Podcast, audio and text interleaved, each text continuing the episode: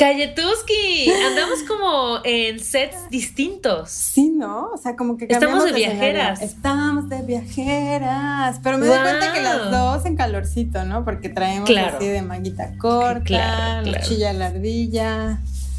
Bueno, no hables por las dos. O sea, honestamente, Cayetana, cada quien, ¿no? Ay, es bueno transpirar, porque les da pena. Es bueno transpirar. es rico transpirar, güey. ¿no? Liberas ahí. Sacar el agüita del cuerpo. 100, 100, 100. Bienvenidos a Corriendo con Tijeras. Un podcast con dos gurús de nada. Yo soy Cayetana Pérez. Y yo soy Ale Gareda. Y hoy tenemos episodio intenso. Amix, agárrense los chones porque va a estar deliciosa la plática de hoy. Tenemos invitada. Así que, Cayetana, haznos los honores. Ay, pues estamos muy emocionadas, amigos, porque tenemos a Patti Bueno como nuestra invitada del día de hoy. Patti, bienvenida. Muchas gracias. Es un gusto estar aquí con ustedes y con su público. ¡Yay! Aquí regularmente se escuchan unos, ay, no, no pedí los tijeretazos, pero los vamos a No importa, luego los vamos a pedir. Exacto. Pati, pues cuéntanos em, quién es Pati Bueno, por qué, por qué está acá con nosotros, de qué vamos a charlar.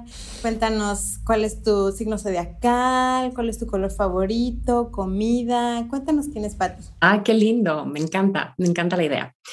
Bueno, pues soy tanatóloga, educadora de muerte y también tengo un podcast que se llama Amorte, donde trato de temas relacionados a la muerte, pérdidas y todo lo relaciono para poder mirar y abrazar a la muerte con amor, con muchísimo mm, amor, que tanta falta hace. Entonces ese es pues mi bebé, mi pasión en la vida, poder eh, abrazar con, muchísimo amor estos temas que nos cuesta tanto trabajo eh, entrarle, verlos, entender sobre ellos y la importancia que tienen en nuestra vida.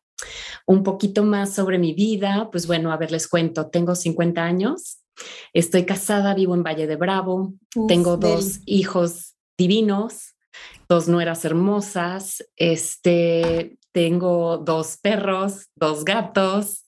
Mi color favorito es el verde. Ok. Me encanta la naturaleza. Eh, mi, mi comida favorita, uf, me encanta la comida iraní, me encanta la comida libanesa. Igual es de mis favoritas. Bienvenida al club, Patilla. check, check, check. Y, y, mi signo, les cuento, eh, tengo mi sol en Tauro con ascendente en Sagitario y mi luna en Leo. ¡Guau!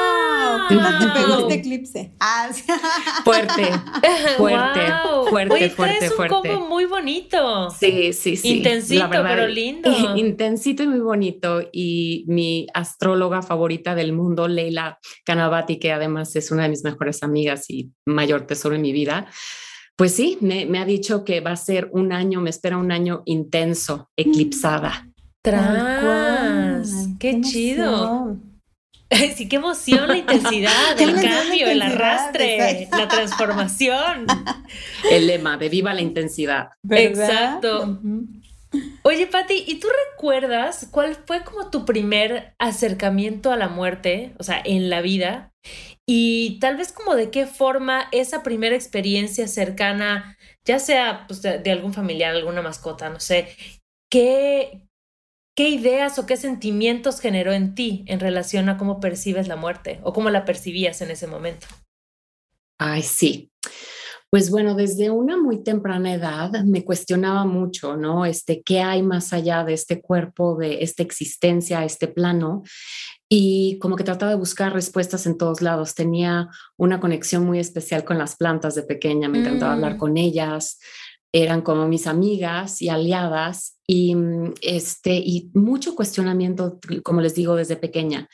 Veía, veía este, espíritus, veía este, seres que, que otras personas no veían, no entendían nada. Y cuando tenía 13 años, mi primer novio de ese momento eh, acababa de perder a su mamá.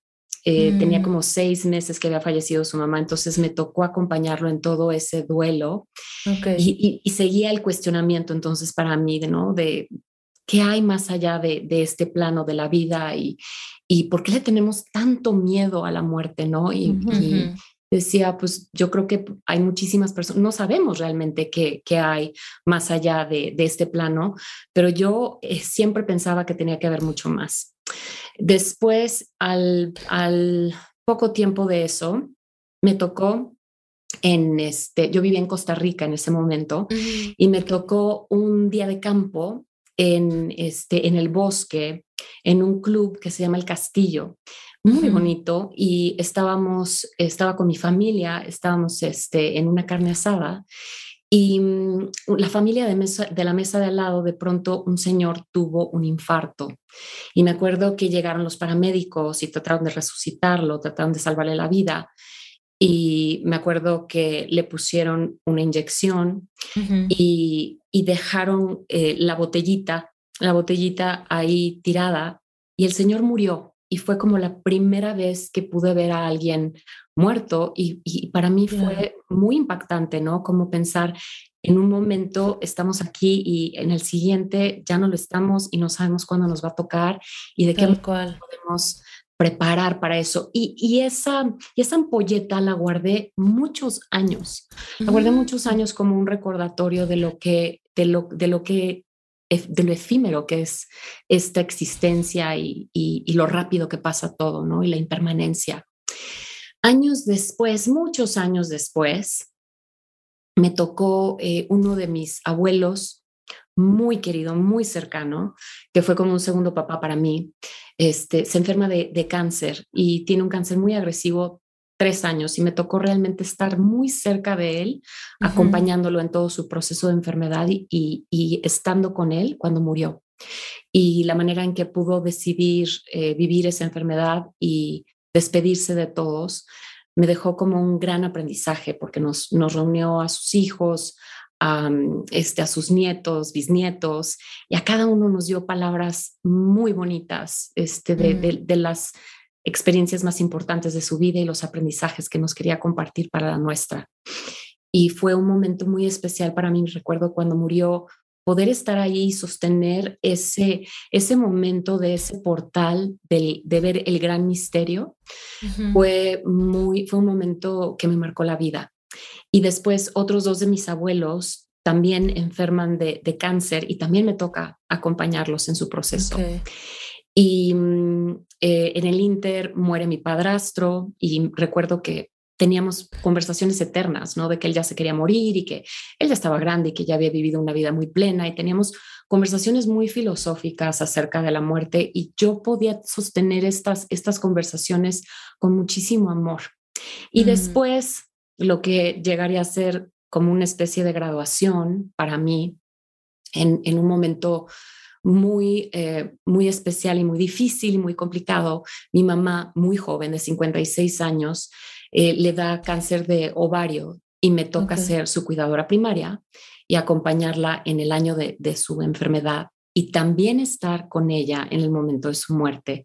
Y tuvimos la fortuna de estar en, en California y vivirlo Em, de, acompañamiento de hospice, que, son cuidados paliativos y que realmente tienen una red y un sostén muy importante para poder vivir todo ese proceso de una manera mucho más amorosa, donde realmente van acompañando al enfermo terminal para ayudarlo a, tomar decisiones importantes de eh, cómo quiere cómo, qué, quiere hacer con su cuerpo cuando, cuando muera, qué, qué tipo de entierro quiere tener, tomar decisiones importantes de este, qué, qué indicaciones tiene de, para resucitar, no resucitar, este, y muchas, muchas cosas que realmente hacen la vida mucho más fácil de, de, tanto del enfermo terminal como de todos los seres amados de ese enfermo terminal eh, en un momento donde hay tanto cansancio, confusión, emociones que nos rebasan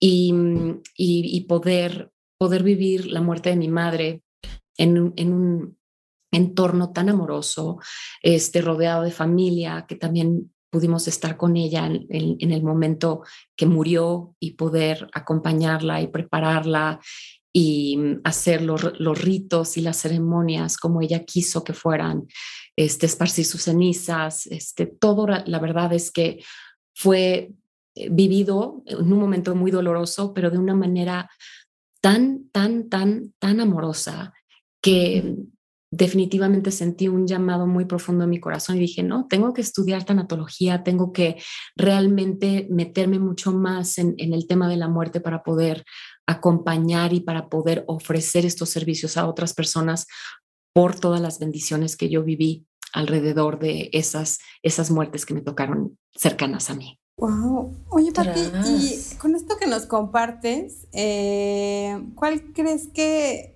sea como la diferencia entre los procesos? Porque creo que deberíamos estar acostumbrados como a al pensamiento de que vamos a morir, ¿no? O sea, creo que es lo único que tenemos seguro. Pero cómo prepararnos, porque creo que son diferentes los procesos cuando es una muerte repentina a una muerte anunciada, ¿no? O sea, yo puedo compartir contigo que igual tuve el proceso de cuidados paliativos con mi papá, yo también fui cuidadora primaria y por eso siento que me acerqué tanto como el tema de la tanatología y la importancia de estar preparado siempre para vivir, ¿no? Creo que aprende, a aprender a vivir es aprender a morir, a morir al, al mismo tiempo, ¿no? Entonces, ¿Cuál, es, ¿Cuál crees que sea como la diferencia entre, entre estos procesos y si debería de haber diferencia o tendríamos que estar como acostumbrados a la idea de que en algún momento pues o eh, la persona que quieres eh, va a morir o tú, tú propio vas a dejar como tu cuerpo? Muy buena pregunta, muy importante pregunta. Yo creo que todos deberíamos de prepararnos y tener educación de muerte desde muy jóvenes, lo, hacerlo lo más natural en nuestra vida cotidiana yo he encontrado que la, muerte es una gran maestra. La muerte definitivamente a mí en lo personal me ha ayudado a, tener mucho más gratitud y estar más presente en, mi vida y saber que en cualquier momento se puede acabar, nos hace vivir con las cosas que realmente son importantes en nuestra vida. Los budistas este, tienen una preparación de toda la vida para, para el momento de la muerte porque no sabemos precisamente cómo va a ser, cuándo nos va a llegar. Y, creo que si nos esperamos a, tener una enfermedad o, estar cerca de la muerte, no vamos a estar como en, nuestro, eh, en nuestras capacidades máximas para poder prepararnos este, como, como merece ese momento, ¿no? De, poder decidir muchas cosas con nosotros, por nosotros mismos y no dejarle como ese peso extra a nuestros seres amados que se quedan este, elaborando un duelo, sino que además tienen que cargar con quizás tomar decisiones muy complicadas y muy difíciles en esos momentos porque no sabían cuáles eran nuestros deseos y cómo queríamos este, ser enterrados quizás o qué, qué tipo de funeraria quisiéramos tener o saber si queremos este, ser enterrados o incinerados o este, qué tipo de ritual queremos tener este, alrededor de, nuestra de, nuestro funeral. Entonces, todos estos son temas muy importantes que yo creo que nosotros mismos somos responsables de, de, atenderlos y, y, poder dejar todo lo, lo, lo más en orden que podamos, desde un lugar donde estamos en toda nuestra capacidad emocional, eh, psicológica y, este, y, y, de fortaleza de cuerpo, porque si hay mucho dolor o si, como dices, morimos repentinamente en un accidente, hay tanto, tanta confusión alrededor mm. del evento que es muy difícil que, que las personas que nos aman tengan que ocuparse de esa tarea. Claro, sí, justo hace poco hablaba con mi hermana y decíamos, oye, hay que hacer como un documento, o sea, nos estábamos hablando de, ¿y tú qué, qué quieres que pase contigo si, si mueres, no? O sea, ¿cómo quieres tu funeral? ¿De qué color quieres que nos vistamos? ¿Quieres música? ¿No quieres música? ¿Quieres que sea tirar tus cenizas al mar? Y decíamos, estaría bueno hacer como un documento en un drive, ¿no? Al cual tengas acceso tú o yo. Y cada año o cada cierto tiempo irlo revisando y decir como, ay, este tipo de, ritual o esto es lo que realmente me representa ahorita o es lo que quiero. Y lo estábamos diciendo como de chacoteo, pero creo que es algo como muy lindo y que tiene mucho sentido y que yo agradezco mucho como haber tenido ya esas conversaciones con mi mamá, con mi papá, ¿no? Desde que te siembro un arbolito o te tiro al mar o qué onda. Em, pero muchas veces evitamos a toda costa esas conversaciones, ¿no? Evitamos hablar de la muerte porque Porque la llamas, ¿no? Hay esa creencia, es como, no, ni la digas porque la llamas. Exacto, o la llamas, o hay esta, o sea, crecemos con un sentimiento muy negativo alrededor de la muerte, y muy trágico y muy triste y, y de que se te acaba la vida, ¿no? Entonces, ¿cómo podríamos, qué ejercicios, qué herramientas eh, nos recomiendas para empezar a ver la muerte desde el amor. O sea, me parece eso como algo hermosísimo que planteas. O sea, ¿cómo empiezo a ver este proceso natural, inevitable de la vida desde el amor y no desde el miedo? Qué buena pregunta, Ale. Este, ok, es, es muy importante el ensayo y hay muchas cosas que podemos hacer, desde planear nuestro funeral, hacer como un ritual donde estamos en nuestro funeral y planearlo todo con amigos, con, mm, familia. Entonces, hacer como un ensayo, hacer como em, realmente actuarlo, cómo, cómo va a ser y llevarlo a cabo llevarlo a cabo mientras estamos vivos. Y es un acto, un acto como de psicomagia, eso, ¿no? Es un acto de psicomagia y otra es escuchar, hay meditaciones maravillosas de la muerte. Entonces, como te imaginas que estás en tu lecho de muerte y empiezas a hacer una recapitulación de vida y empiezas a ver todos aquellos eventos que fueron importantes para ti y quizás empiezan a surgir eh, momentos de vida donde no hay todavía un cierre en, en algún, de, de, algún evento de nuestra vida. Entonces empezamos a poner todo en perspectiva y es, es una oportunidad para, para ver qué es lo que es importante, realmente importante el día de hoy. Y la otra es educarnos sobre la muerte, ver qué, cuáles son los mitos y cuáles son las verdades acerca de todo aquello que nos imaginamos románticamente, de qué queremos que, que se haga con nosotros y nuestros restos cuando, nos, cuando, cuando vayamos a morir. Y una de las cosas que he estado estudiando muchísimo últimamente es sobre los cementerios verdes. Eh, darnos cuenta, yo toda la vida había dicho que había querido, que quería ser incinerada, ¿no? Y cada día hay más recursos bellísimos eh, el, eh, y naturales, que, que, son como mucho más orgánicos y sustentables para la tierra. Mm, Entonces, aprender sobre ellos. Por ejemplo, la incineración contamina mucho el medio ambiente. Tenemos como toda esta idea de, sí, entonces este, me van a incinerar y entonces me, este, van a plantar un árbol sobre mí o van a aventar mis cenizas al mar. Bueno, les tengo dos noticias horribles. Si nos incineran, este, eh, no, nuestras cenizas no son, no son alimento propicio para que crezca nada sobre, sobre nosotros.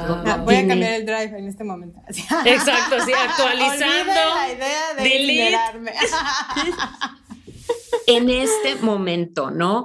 Y hay muchísimas propuestas maravillosas, ¿no? O sea, realmente los, los entierros verdes, que es, eh, nos vamos a la tierra, con materiales este, orgánicos, como un saco especial que sea biodegradable o eh, ataúdes biodegradables y, realmente nos convertimos en un alimento para la tierra.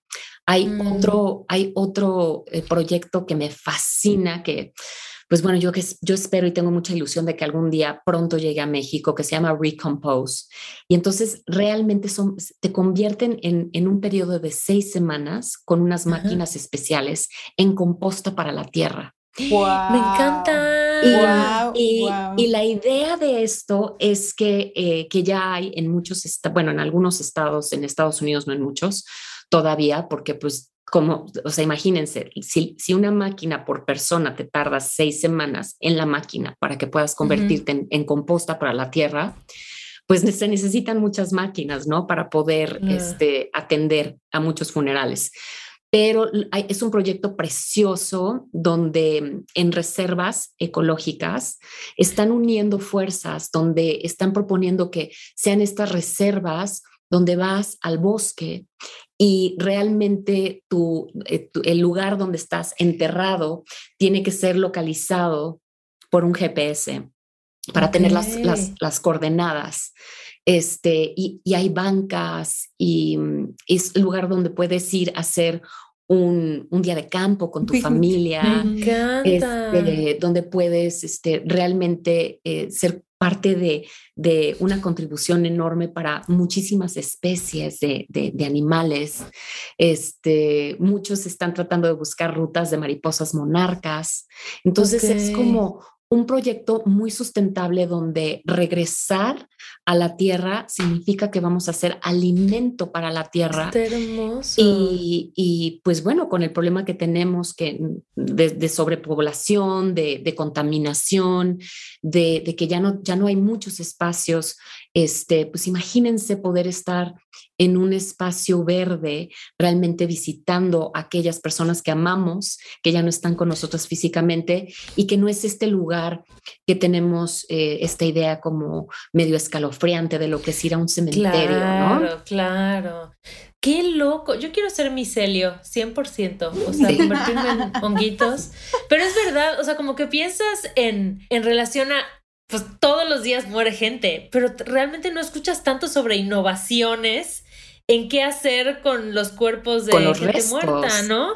Y yo siempre he pensado como, no me late la idea de enterrarme, pero porque no me gustan los cementerios, o sea, no me gusta como estar enmarcada en un concepto judeocristiano de la muerte, y tampoco me late, o sea, visualmente esta idea que tenemos de los cementerios, pero qué chido empezar a imaginar otras formas de regresar a la tierra, ¿no? De seguir en el ciclo de la vida, de la muerte y de la vida pero pues en otra forma, o sea, en, tierrita. Y hay otras, hay otras, por ejemplo, hay unas este, incineraciones que son en agua, entonces te convierten como si fueras un caldo de hueso.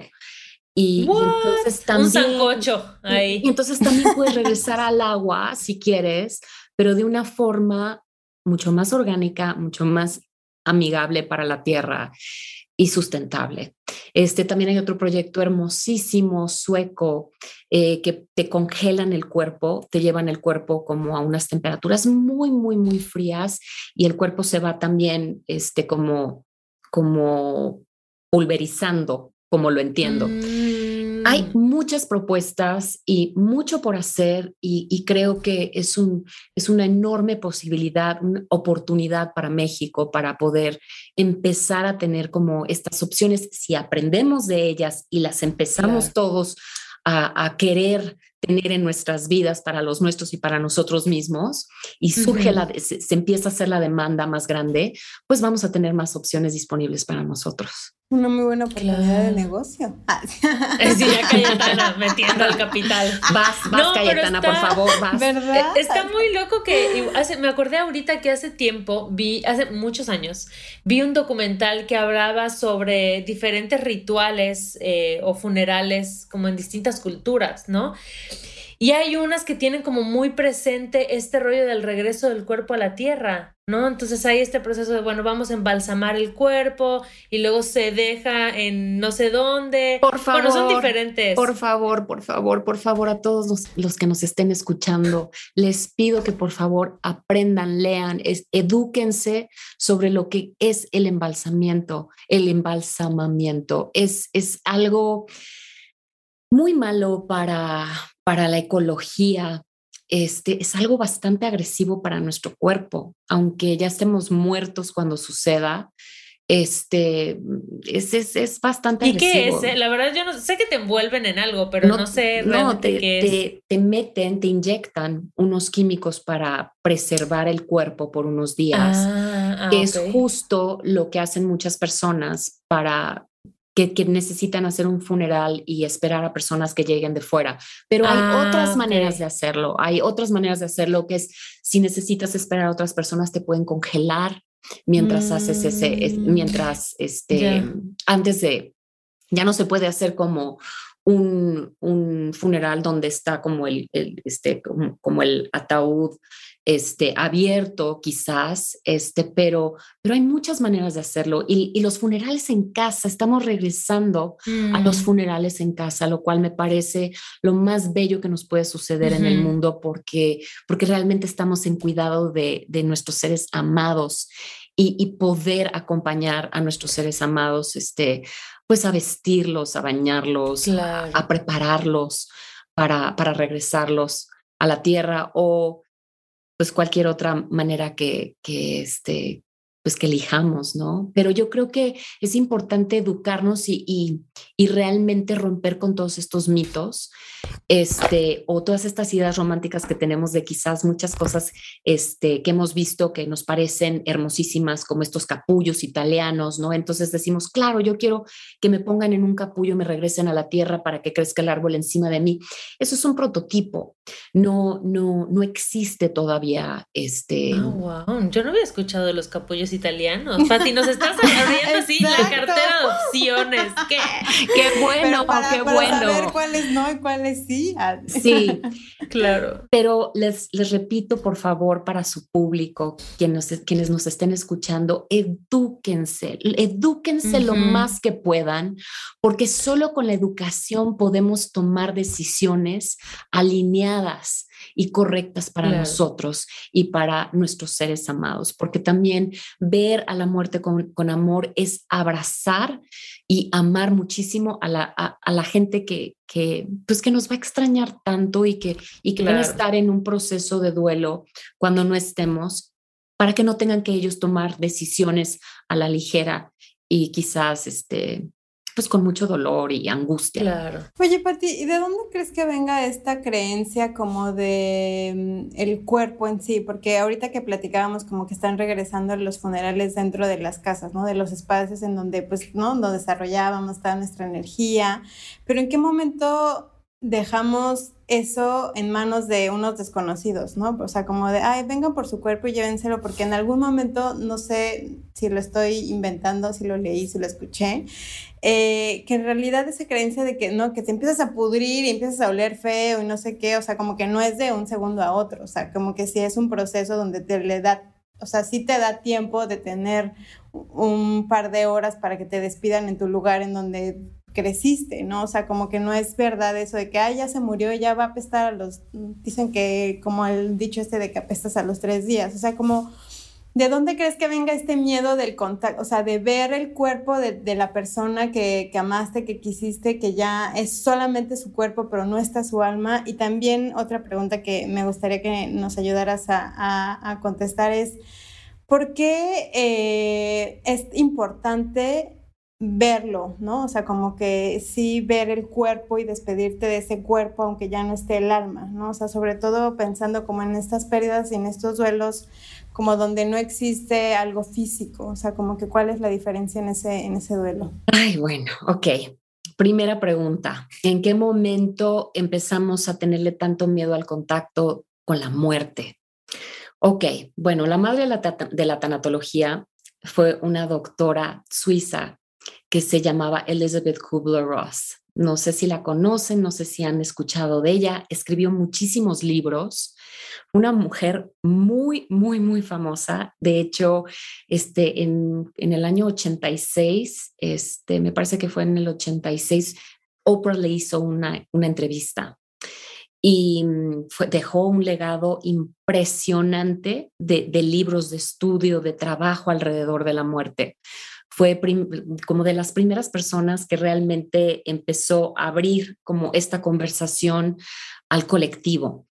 Y ella decía que justo todo esto sucedió después de la Segunda Guerra Mundial, que antes era de lo más natural, era de lo más natural además para las personas que, que tenían pues animales, ganado, granjas, este, donde estaba la muerte constantemente presente, pues no había ese miedo porque estábamos cerca. Eh, yo creo que en otras generaciones, pues eh, yo creo que muchos de nosotros podemos decir que nuestras abuelas quizás perdieron un, hijo en un, embarazo o, un bebé pequeño. O sea, la muerte estaba entre nosotros y podíamos realmente, teníamos a nuestros enfermos en casa, cuidábamos de ellos, morían en casa. Pero ella dice que después de la Segunda Guerra Mundial, este, em, como que la gente estaba en este duelo colectivo tan grande y, no querían verlo, no querían ver la muerte, no querían ver a los enfermos, entonces era al hospital como estéril, como detrás de, las cortinas donde no, no los tengamos que ver, donde no los tengamos que tocar.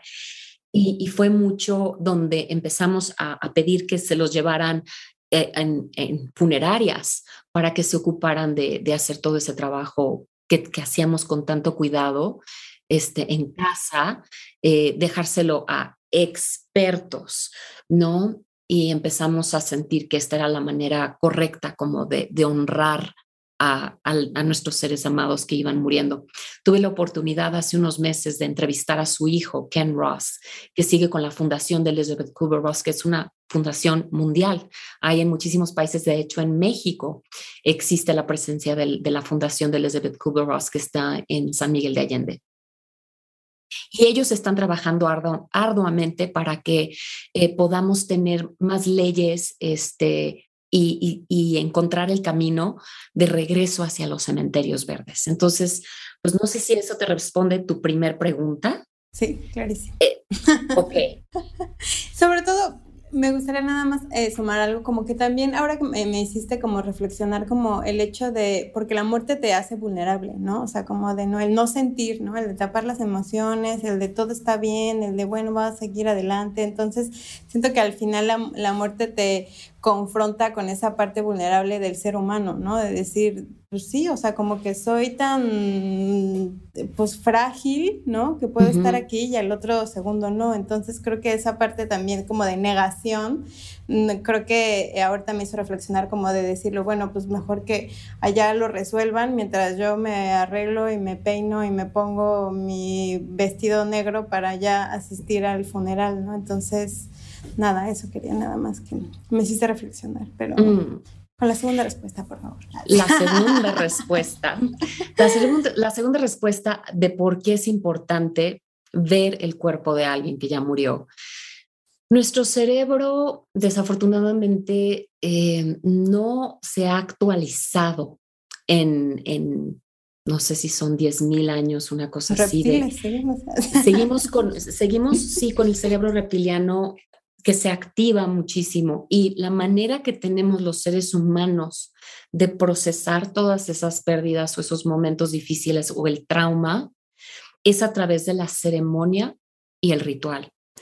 Por eso es que existe alrededor de tantísimas este, religiones, culturas este, indígenas, tribus, este, comunidades, la ceremonia y el ritual y cada uno ha ido desarrollando, creando los suyos propios para poder em, dignificar, eh, resignificar en nuestro cerebro, entender. Entonces, por eso también le dicen muchas veces a, mamás que en el hospital muere su bebé, que, que es importante que lo vean, que lo abracen, que puedan tener ese contacto, porque es una manera de avisarle a nuestro cerebro de que es real, de que sí sucedió. Lo mismo pasa con todos los, los, todas las ceremonias este, funerarias. El, el, que nos abracen, el que nos acompañe a la comunidad, el que tengamos testigos presentes para decirnos, esto sí pasó, y te veo, y te abrazo, y te acompaño en tu dolor. Aquí estoy. La mirada del otro es muy importante Nuestros cerebros no se saben autorregular, nos regulamos a través del otro. Entonces nos, necesitamos como comunidad para poder, para poder validar y, para poder integrar en nuestro sistema nervioso todo, todo aquello que vivimos como un evento de trauma y pérdida. Qué fuerte. Y ahora que dices justo esto de, del trauma y la pérdida, como que yo andaba pensando que cuando hablamos del duelo, muchas veces hablamos de la muerte, pero igual vivimos otros duelos con otros tipos de pérdidas y que se sienten igual de intensos y son de, sabes, de una relación, una amistad, un trabajo.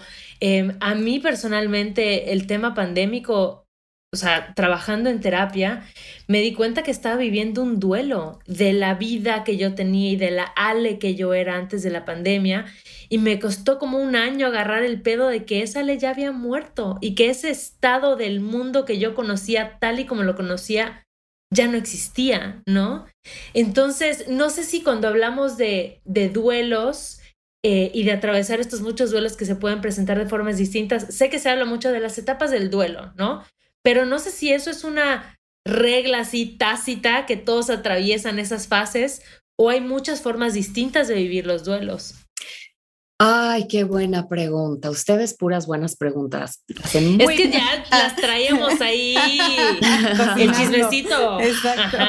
Ok, este tema es muy importante sobre el duelo. Ok, bueno, la, famosas, las famosas cinco etapas del duelo, en realidad, eh, bueno, esas las, las creó Elizabeth Kubler-Ross.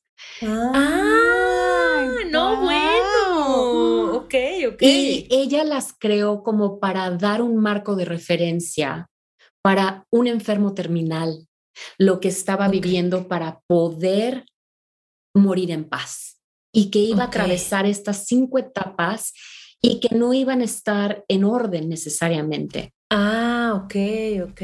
Entonces, este, luego quisimos como seguir ese, ese modelo para el duelo y no funciona así. Yo amo el trabajo de un psicoterapeuta que se llama Francis Weller y tiene un libro maravilloso sobre el duelo que se llama The Wild Edge of Sorrow. No está traducido al, al español, desafortunadamente, pero él hizo, me encanta como el, el esquema que él hizo y es para mí el que hasta ahora he encontrado que tiene más sentido. Entonces, él le llamó las cinco puertas del duelo.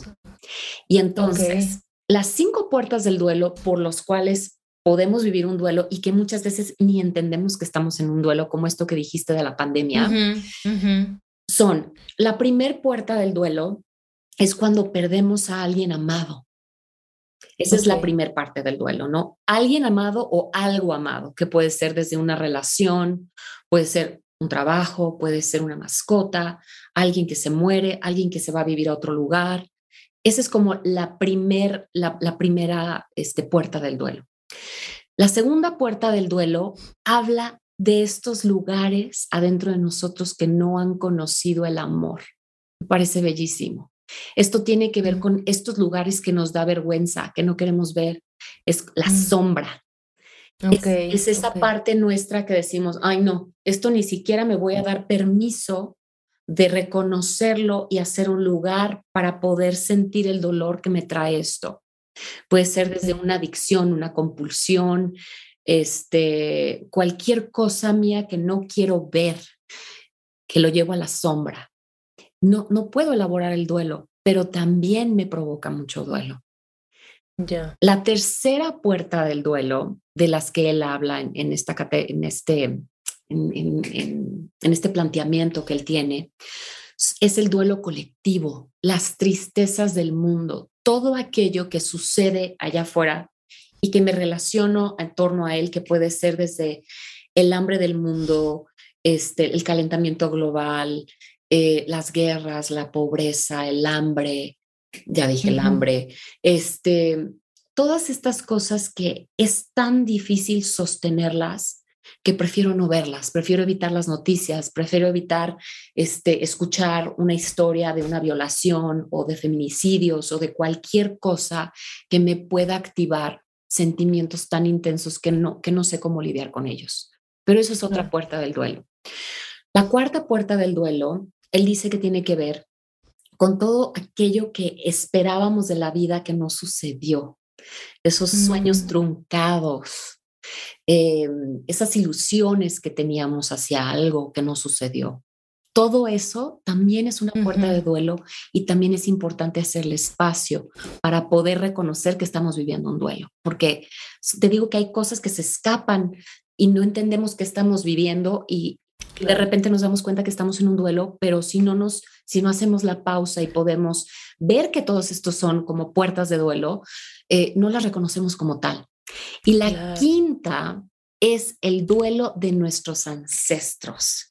Son todas mm. estas cosas que venimos cargando en nuestro cuerpo que sucedió con ellos que no entendemos porque quizás ni siquiera conocemos este, la historia, pero, pero traemos como toda la información en nuestro cuerpo. Exactamente. Esa le va a gustar a Cayetana, porque Cayetana y los ancestros Es Conectadísimis. no somos nada sin nuestros ancestros, yo siempre lo he dicho, ¿no? O sea, al final gracias a la gente lo que hizo o lo que no hizo o cómo fue su historia, ¿no? Gracias a todo, o sea, como que me pongo a pensar en muchas historias atrás de mí que algunas las alcanzo a conocer porque mis papás hicieron como un trabajo de autobiografía para como pues concentrar toda esa información que fuera importante para nosotras, para mi hermana y para mí. Qué belleza. Sobre todo pues en tema como emocionales, enfermedades, ¿no? Que eso igual te ayuda como un poco a recapitular los procesos que estás viviendo en tu, en tu propia vida, ¿no? Porque siento que al final la vida es una espiral, ¿no? Y al final pues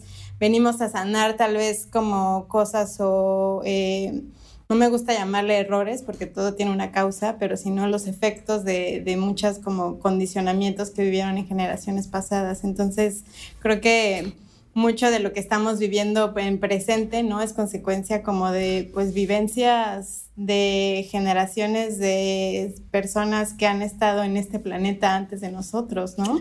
Claro visto desde la sistémica, todo el trabajo maravilloso de Bert Hellinger, ¿no? Es, es como el campo lo único que quiere es que lo reconozcamos, que alguien pueda mirarlo con amor.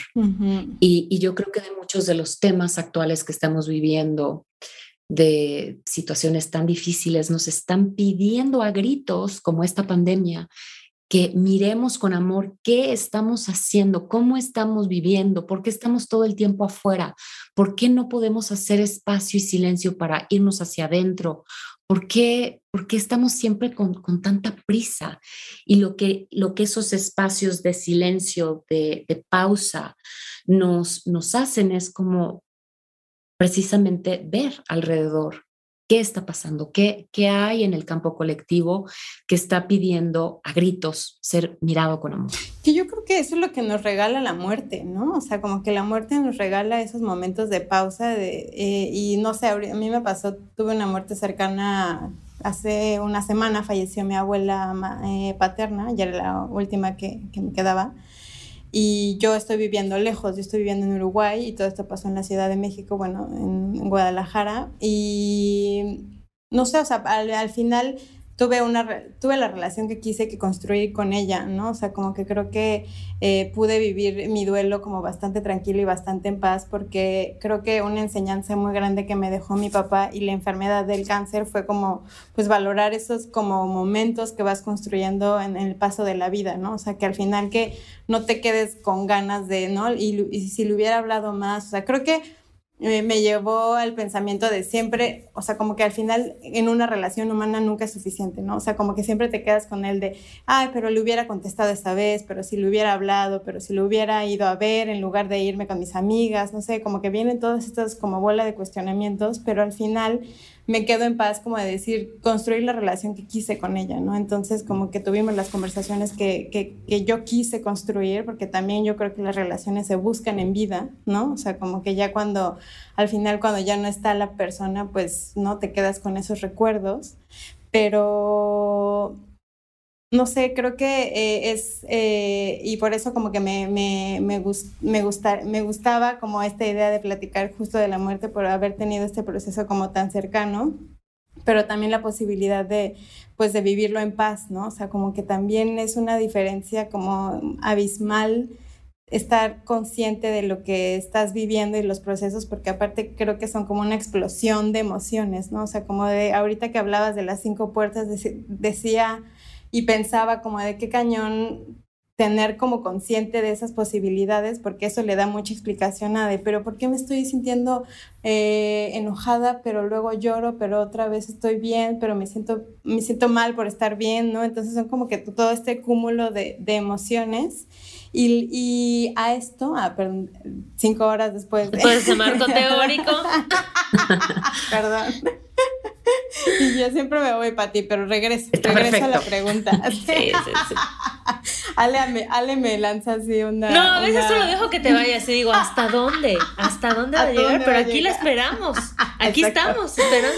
Y todo esto iba para preguntarte si la, la, tanatología va alineada a algún sistema de creencias, o sea, como algún sistema espiritual, religioso, o en general es un proceso o sea, no sé si me ponía a pensar como de buscas a una tonatóloga eh, que corresponda a tu sistema de creencias o en realidad es cómo es el, acercamiento cuando si estás buscando una persona que te acompañe en ese proceso. Mm, ese, es el, ese es el trabajo del tanatólogo, respetar y llevarte de la mano para que tú puedas encontrar tú, o sea, la, fortaleza del espíritu de tus propias creencias.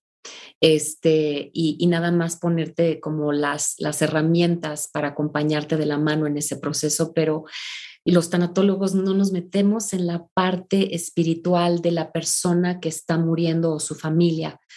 Eh, si puedes encontrar un tanatólogo de, tu propia religión o, o, del mismo sistema de creencias, bueno, yo creo que se potencia aún más, el trabajo es mucho más este, pues, alineado y amoroso, pero por ejemplo, Hospice, que les ponía el ejemplo, este, tiene, tiene un abanico de distintas personas con distintas creencias. Entonces, llevan a ti, por ejemplo, mi mamá era católica, entonces le iban a dar comunión todos los días y en el momento que murió estaba, estaba en casa este, un padre, estábamos rezando un rosario y se murió cuando acabó el rosario. Entonces, eso era importante para mi mamá, pero también te pueden, si eres budista o si, o si este, no tienes una religión, pero tienes como tienes fe y quizás tu, tu religión es el amor o este o ay me encanta esa religión. Ah, sí, totalmente no o crees en el gran misterio no sabes qué es pero sabes que hay algo muchísimo más grande que tú este el universo el cosmos este como tú le quieras llamar este, el trabajo es que puedan encontrar para ti, te digo, hospice, que, que, que vendría siendo pues, eh, cuidados paliativos y que hay tanatólogos trabajando ahí, este, pues son como parte de un equipo, ¿no?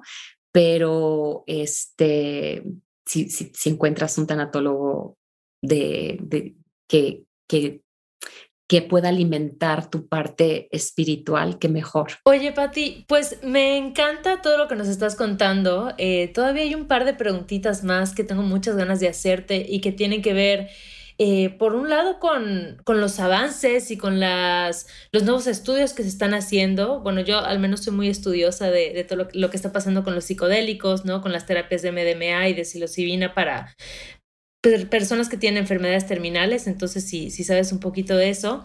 Em, me encantaría que nos cuentes sobre eso en nuestros minutitos de, de Patreon. Entonces, nada más, antes de que nos vayamos para allá, si quieres decirnos dónde te podemos encontrar, dónde te podemos escuchar, ahora sí que es el momento del comercial y seguimos platicando. Me encanta. Bueno, pues me pueden seguir en Instagram. Tengo dos redes. Una que se llama Life is a Ceremony okay. y la otra que se llama Amorte Podcast. También me pueden seguir en mi página, en mi página web que es patibueno.com con doble T y. Eh, me pueden escuchar en Spotify, Apple Podcast, iHeartRadio, este, me pueden escuchar en Amazon Podcast, en Amorte. Y pues bueno, por ahí me pueden, me pueden encontrar. Este, doy, facilito talleres en línea, doy, este, doy, hago acompañamientos por Zoom a larga distancia o presenciales. Em, tanto a individuales como a familias que están viviendo todo este proceso y que necesitan tomar muchas, muchas decisiones. Entonces hago como coachings tanatológicos para poder ir acompañando y pudiendo tomar todas estas importantes decisiones este, para un buen morir. Y, y hago, hago estos talleres también en línea. Ahorita estoy dando un taller con una querida amiga que se llama María Cacho de Reverbera. Estamos haciendo un proceso de seis semanas que se llama Honrando la muerte, cosechando lo aprendido. Y es un acompañamiento donde en, en comunidad nos reunimos por Zoom una vez a la semana para platicar sobre el duelo que cada quien está viviendo y a través de diferentes rituales, ceremonias, ejercicios, este, podemos hacer ese acompañamiento, porque justo eso pasa. Es muy difícil encontrar estos momentos y esta comunidad cuando estamos en duelo. Entonces, estos procesos, yo creo que todo el tiempo como humanidad estamos viviendo pérdidas y duelos y, y, la verdad lo mejor sería poder tener un, cada seis semanas hacer algún rito o alguna ceremonia relacionado a, a pérdidas y duelo, como para poder, poder ir sintiendo y, y, permitiendo hacer espacio para todas esas emociones. ¡Wow! ¡Qué fuerte! Pues por lo pronto, Mix, se quedan con la tarea de hacer su documentito, con su, así, el funeral ideal. Ya quien lo quiera armar y la pachanga, pues inviten, o sea, todo chido. Y pues gracias a todas las personas que nos escucharon hasta ahora y nos vamos a mover hacia nuestro tiempo extra de Patreon para hablar un momentito más con Patti Bueno. Gracias, Amix. Este episodio fue producido por Paola Estrada Castellán, Esteban Hernández Tamés,